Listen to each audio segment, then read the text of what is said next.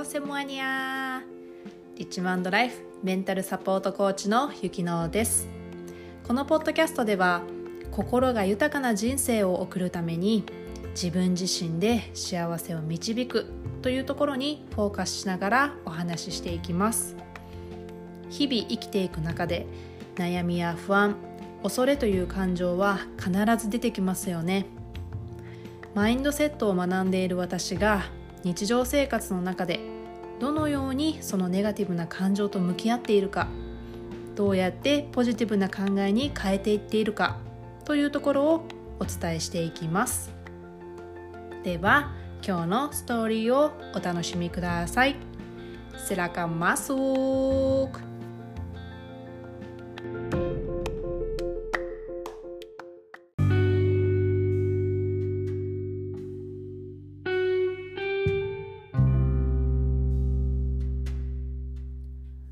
masuk. Hai 皆さん、こんにちは。Apa kabar semuanya? はい。えー、今のね、この Apa kabar semuanya っていうのは、まあ、Apa kabar はインドネシア語でお元気ですか？っていう意味で、セムアニャーっていうのは、こう、皆さんっていう感じなので、皆さんお元気ですか？って言ったんですけども、で、私がそもそも、まずなんでそのインドネシア語を話しているんだっていうところで、えー、ね、なんでインドネシアやねんっていう話だと思うんで、そこのところについて今日はお話ししていければと思います。今日はちょっとマインドセットとはあまり関係はないんですけれども、はい、えー、ぜひ聞いていただけたらとっても嬉しいです。はい、えー、実は私インドネシアとはご縁がありましてもう何年 ?5 年ぐらいになるんかなインドネシアと出会ってからやったらもう長いね6年ぐらいかうんになるんですけどであのなんでまあなんでというかどこでインドネシアという国と出会ったかっていうと一番初めの触りは私が大学3年生の時にインドネシアのバリ島の旅行会社のインターンに行ったんですよね。インターンシップに。はい。それが私が初めてインドネシアという地にこう足をね、こう、ドンドンと乗せた、はい、第一歩です。はい。で、まあそのインターンを通じて、あ、インドネシアってめっちゃ素敵な国やなっていう、ね、ことと、あとは日本人に対しての、こう、なんていうんですかね、距離感がすごく近い。まあ、日本語が飛び交っているっていうのもすごいありましたし、日本語で話しかけられるっていうのもすごくあって、あ日本語の需要もすごくあるんだなっていうふうに感じたプラスすごく親近感を持ちましたでなんかこうバリ島の雰囲気ってまあ行かれたことある方だとわかると思うんですけどこうなんか独特な雰囲気があってやっぱこう寺院とかが多いのででバリ島っていうのはあのそうそうそう宗教で言うとえっ、ー、とヒンドゥー教やね。そうそうヒンドゥー教の、えー、宗教色が濃い、えー、島なんですけれどもそう。なのでちょっとこうお香とかもねその辺で炊いてたりとかお供え物がこのね地面にちょっとお花とかが置かれてたりとか行かれたことがある方だとね見たことがあるかと思いますけれどもこう本当にこう神々が宿る島とも言われててこう不思議な雰囲気があるところなんですよね。うん、で、まあ、海もね、めっちゃ綺麗ですし、綺麗というか結構でもサーファーでね、波がこう高いので、サーファーの人が多いイメージがあるんですけど、でもすごくあの、うん、綺麗なところもあります。海もそうだし、山もすごく綺麗なんですよね。うんね、とりあえず自然がとっても豊かな島なんですね。で、そこにこう私は惚れ込みまして、でもインドネシアってすっごく広い国なんですよ。広い国？うん。人口もめちゃくちゃ倍、日本のね、倍以上いますし、島も細かく分けると何万とある国なんですね。はい。で、そのうちの一つのバリ島っていうところにこう、ね、恋をしたというか、うん、でも私がやっぱこう一番グッときたのはその自然とか食べ物とかそういうとこよりもやっぱり人人がとっても親切で優しくって思いやりがあってうん本当に初めて会うのに初めて会ったみたい初めて会初めてっていう感じがない感じ。すいませんちょっと伝え方が。そう前から知ってたような感じでねすごく距離感が近いんですよね。なんかそこにすごくこう心を惹かれた部分ありました。はい。でもともとこのインドネシアに行く前っていうのはえっ、ー、とね東南アジアは結構行ってたんですよ。で一番マレーシアのボルネオ島、まあ、コタキナバルっていうあの都市か、うん、があってそのコタキナバルっていうところに一人で何回も行ってたんですよ。友達とも行ったことあるし、うん、一人でも何回も行ったことがあってででその、えっと、ボルネオ島っていう島があってそのボルネオ島っていうのは、えー、半分ボルネオ島の半分がマレーシア半分がインドネシア。で一部がブルネイっていう3つの国からできた島なんですよね。そう。でも私もともとインドネシアとか全然知らなかったからマレーシアっていうイメージでだからそのインドネシア側からしたら、えー、ロンボク島ってあロンボク島じゃないカリマンタン島だ、うん、カリマンタン島っていうんですけどマレーシア側からしたらそうボルネオ島っていうこう呼び名も違ったりとかねするんですけどそのボルネオ島ばっかり行っててそうそうインドネシアっていうところがね絡んでるにもかかわらず全然私は知らなかったんですけど、そうそう。で、まあそのインターンに行って、うん、こうインドネシアで働きたいっていう思いがすごく強くなったんですね。働いて住みたい。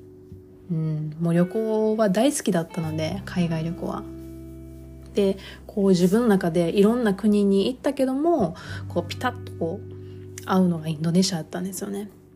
あもうめっちゃ好きって心の底から思ったんです。で、インドネシアのこの現地で働くにはどうしたらいいんだろうってなっていろいろ職業を探して、まあ、そのね、資格を取ったりね、それがまあ日本語教師っていうお仕事やったんですけど、外国人に日本語を教える先生ですね。日本帰って大学行きながら専門学校も通って、で、その日本語教師の資格取って、はい、行ったわけですよね。でもインドネシアで働くぞっていう感じだったんですけど、で、まあその大学、そうそう、大学卒業、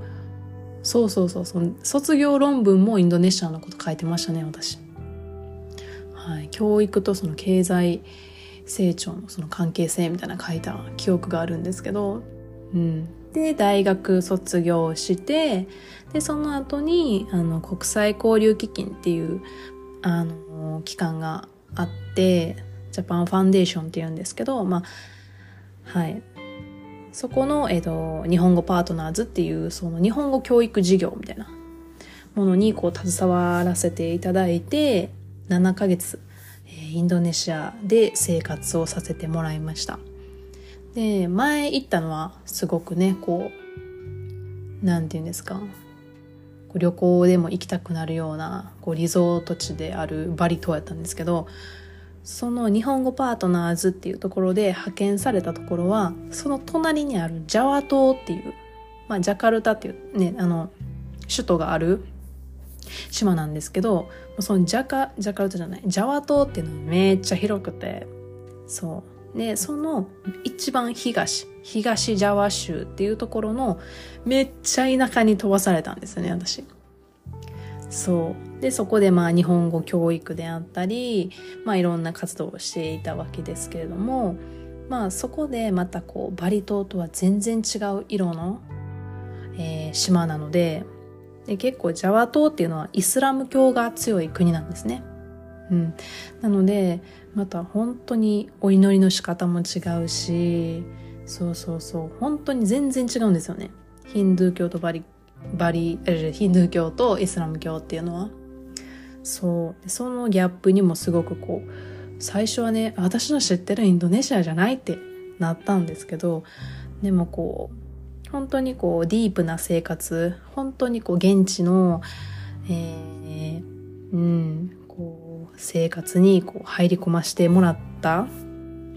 のでバリ島はね言うてもインターンシップだけだったらねこう表面上のインドネシアしか見てなかったですけど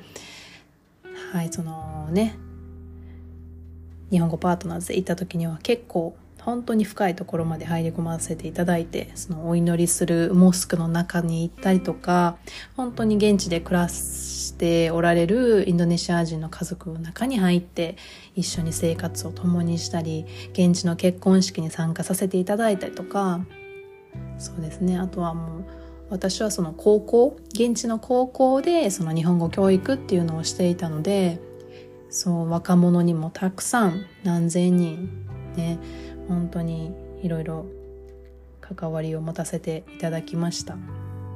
うん、やっぱでその何て言うんですかね深く知れば知るほどもうインドネシアのことがよりこう大好きになったんですよね。うん、で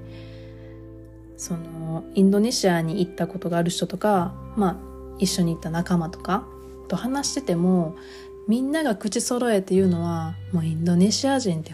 まに最高よなって。ほんまにみんな思いやりあって本当にみんなみんな優しいよねっていうのは絶対に出てくるんですね。うん、でそのそれを日本に置き換えたら本当に個人差があるじゃないですか。あの人はいい人とか思いやりがある人とかすごく個人差はあると思うんですけどインドネシアの場合はもう本当にほぼ全ての人に当てはまるというかそれが多分当たり前なんですね。思いやりを持って接するとかね、うん、弱者がいたら助ける、うん、それはきっとこう背景にあるイスラム教っていうのが、うん、すごく影響してるのかなっていうふうには思いますけど、うん、なんか全員が本当にこうピュアで優しい心を持ってるなっていうふうに思はい思いました。本当にたくさんのねインドネシア人と出会ったんですけれども。はい。でまあその日本語パートナーズっていう活動終わった後すぐインドネシアにまた戻って一回帰国しないといけなかったのででインドネシア戻ってもう永住するぞぐらいの勢いだったんですけれどもちょうどその時ね2020年コロナが始まった時でそうなんですよ。もう、うん、行けなかったんですよね。なんかどうにかしていけないかなってずっと1年ぐらいなんかねやってたんですけど。そうなんです。結局行けなくって。で一回じゃあ日本で就職するかっていう感じで日本にちょっとねフォーカスして。はい。で日本で働き始めました。うん。でえーそうそう。で一回転職してるんですけど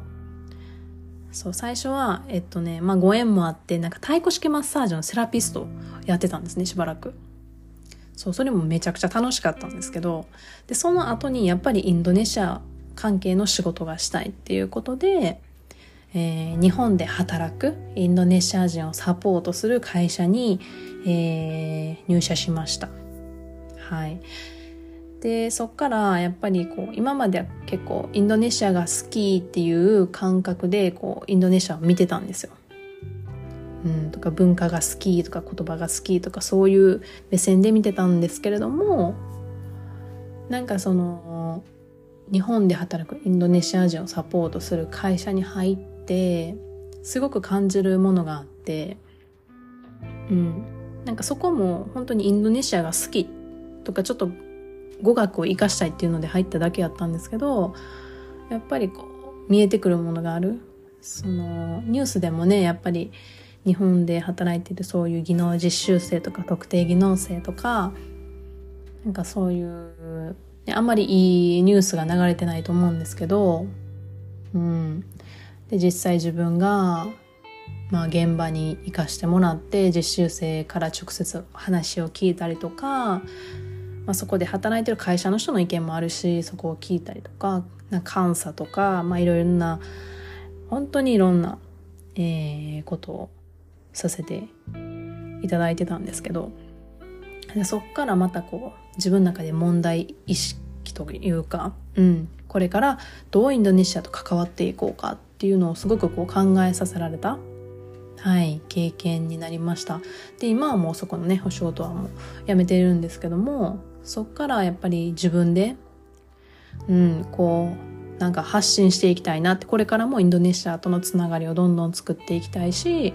やっぱりそこの会社で感じた問題点っていうのを、もっともっとこう発信して、うん、なんかいろんな人に共感、共感もそうだし、こう協力いただいて、何かこう一つのこう社会問題を解決できたらなっていうふうには思っています。なので、なんか昔のインドネシア好き好き好きっていう感じ、もちろん大好きなんですけど、じゃなくてちょっとこう、一歩ね、こう現実を見たというか、一歩先のことを考えながら、今はインドネシアと、インドネシア人の方々と関わっているっていうような、いうような形ですね。はい。で、えっ、ー、と、うん、まあ、このね、リッチマンドライフっていう、こう、自分自身で幸せを導く人生っていうのをサブタイトルで付けさせてもらってるんですけど、うん、なんか、ちょっとね、インドネシアの話ちょっと長くなったんですけど、その、まあ、何が言いたいかっていうと、私は、そのインドネシア人の考え方とか、国民性っていうのが本当に自分自身で幸せを導いてるなってすごい思うんですよね。うん。っていうのも、なんかこうう、ん事件とかなんか自分が思いもよらぬことが起きてもインドネシアの人たちってティダーパーパーって言うんですよ。でこのティダアパーパーっていうのは問題ないよ気にすんなよっていう まあ意味なんですけどみんなそれをね普通に言うんですよ。結構やばいことでも「うんティダーパーパー」っていつも言うんですよ。でも日本人の私からしたら、いや、それ絶対ティダーバーバちゃうやんって、もうちょっと考えた方がええんじゃんって思う時もあるんですけど、でもその言葉があることですごく救われたことの方が多くって、うん、やっぱりこの何かあった時に、やっぱりこう、ずっとこう、ぐーっと入り込んで、相手も責めて自分も責めてって、なんかこう、悪いルーティンに入るよりも、こう問題ないよねティラパーパーって言って吹っ切る方が絶対次にこう行く速度が速くってそうそうなんか無駄なこう考える時間を作らないんですよね。それは本当に学ばせてもらいました。はい。あと本当にこう感謝する。うん。テレマカシ。日本語でテリマカシって言うんですけどインドネシア語は R はね、舌を巻くんですよ。ララって巻くんですけど、テリマカシ。このテリマカシは、ありがとう。これもみんなすぐ言うんですよ。うん、どんな場面でも絶対言う。そう、感謝する気持ちっていうのを、本当に大切にしているんですよ。大切にしてるというかもう彼らの中では当たり前なんですけど、うん、もうその部分も本当になんか私も結構ありがとうっていう方だと思ってたけど、なんか全然もう比にならないというか、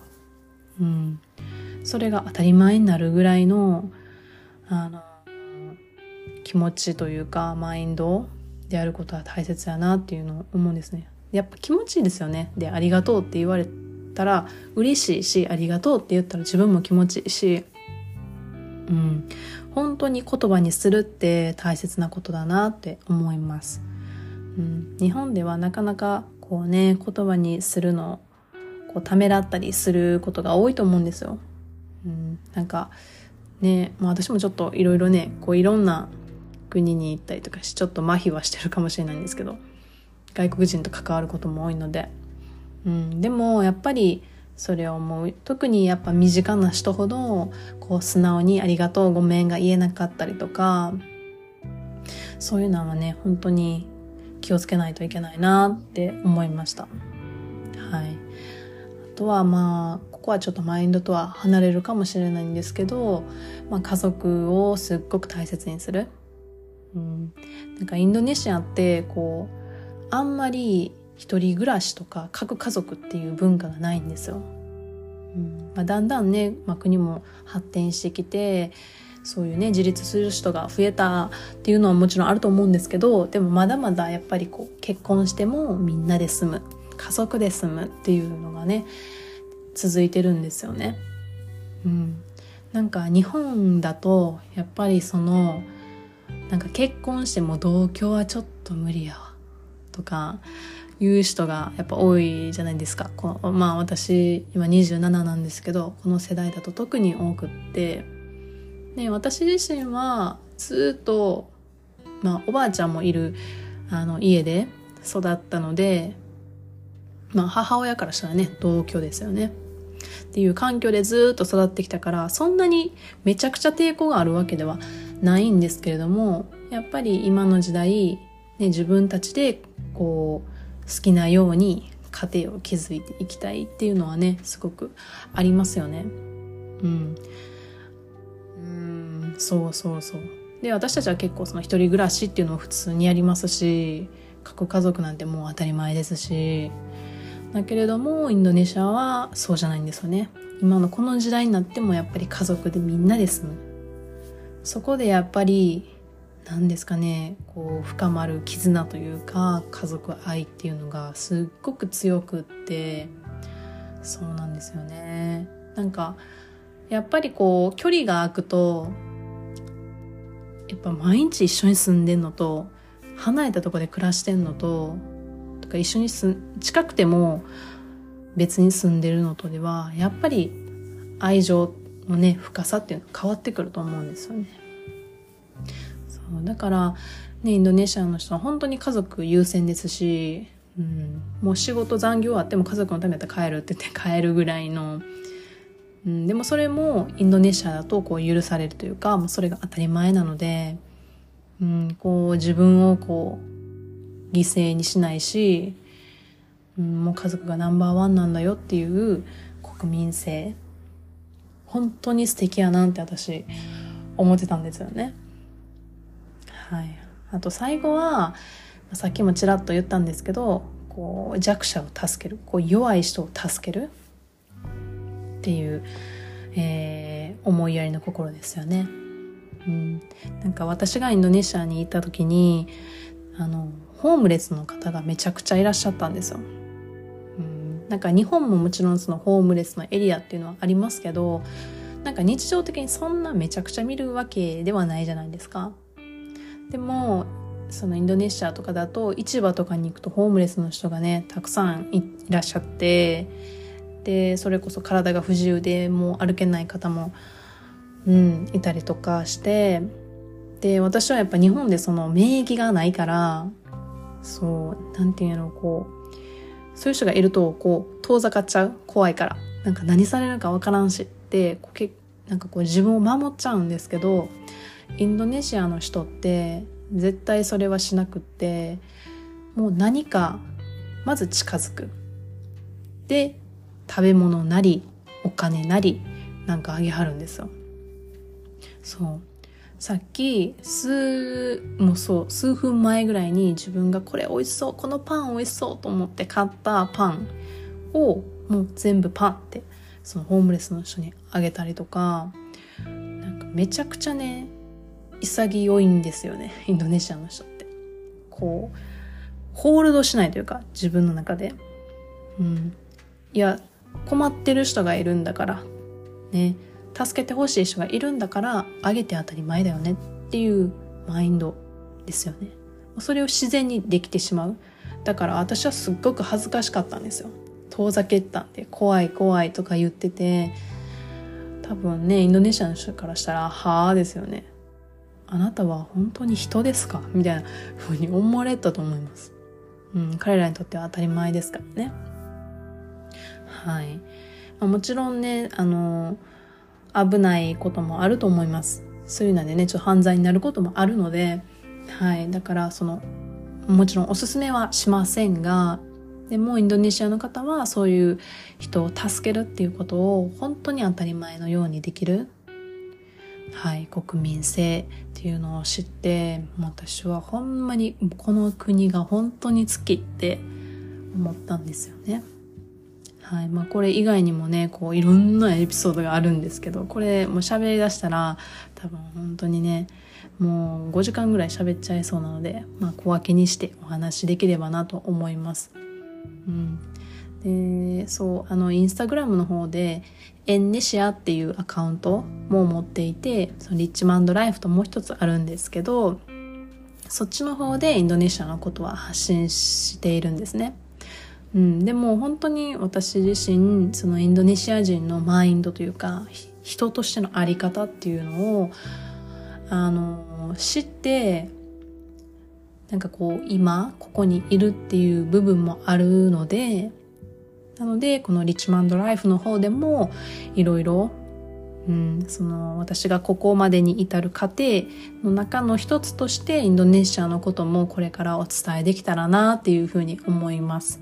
はい、で決して過去のことだけではなくて今も私はずっと関係を持っていてこれからもどんどんどんどんあのね活動もしていきたいっていうふうに思っているので、はい、もちろんマインドセットっていうところが私の中では一番ね、え、力を入れていきたいところではあるんですけれども、うん、あのインドネシアのことね日本の方って、うん、全然知らないと思うんですっていうか知らないですよね。うん。まあ、バリ島ぐらいですかね。知ってる人は知ってるけど、まあ、私が出会ってきた中でとか、アンケートを取らせてもらって、インドネシアのことちゃんと知ってる人って本当にいなくって、あんな素晴らしい国で、これからもね、どんどん成長していく国と、はい、言われていますので、まあ、人口もね、多いですし、若者もめっちゃ多いです。平均年齢がすごく若いのでね。なので本当にこれから期待でしかない国なので、はい。もうこれからもね、どんどんなんかこう、日本の方にインドネシアっていう国を知ってもらいたいっていうふうに思っていますし、私たちは決してそのインドネシアっていう国があの遠い存在ではないんですよね。うん、本当に日本で例えばねここに今一つペンがありますけどこのペンの何か一部をこう工場で製造している、うん、かもしれない。何かにこう携わっている、うん、毎日食べてる野菜とかも彼らが育てている野菜かもしれない、本当にたくさんのインドネシア人の方が日本で働いているので私たちが知らないだけであって普段使っているもの触れているもの食べているものがねこうの背景には彼らの存在っていうのが、はい、あるので、うん、そこは本当にね感謝しないといけないですし本当に身近な身近な存在、はい、であると私は思っているので、はい。えー、これからもねどんどんどんその情報っていうところインドネシアってこういう国なんだよとかいうのもそのエンネシアっていうアカウントで、はい、広めていきたいと思いますしそうでさっきも言いましたけどマインドとかそういう人としての在り方とか私がこ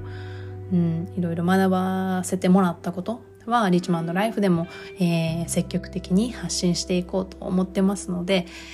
はい、興味のある方は、はい、ぜひぜひ見ていただければなというふうに思います。はい、すいません。今日めっちゃ長なった。はい。インドネシアのこと語り出したら私本当に一生語ってられると思うんですけど。はい。まあそんな、はい、人間です。はい。はい、今日もですね、最後までお聴きいただき、本当にありがとうございました。本当に皆さんのね、おかげでこう聞いてくれる方がねいるっていうことだけでもね私は本当に幸せなので本当にいつもね聞いてくださってる方本当に心から本当にありがとうございます。はいではまた次回のストーリーねお楽しみください。はいではまたお会いしましょう。参拝順パラギーララー。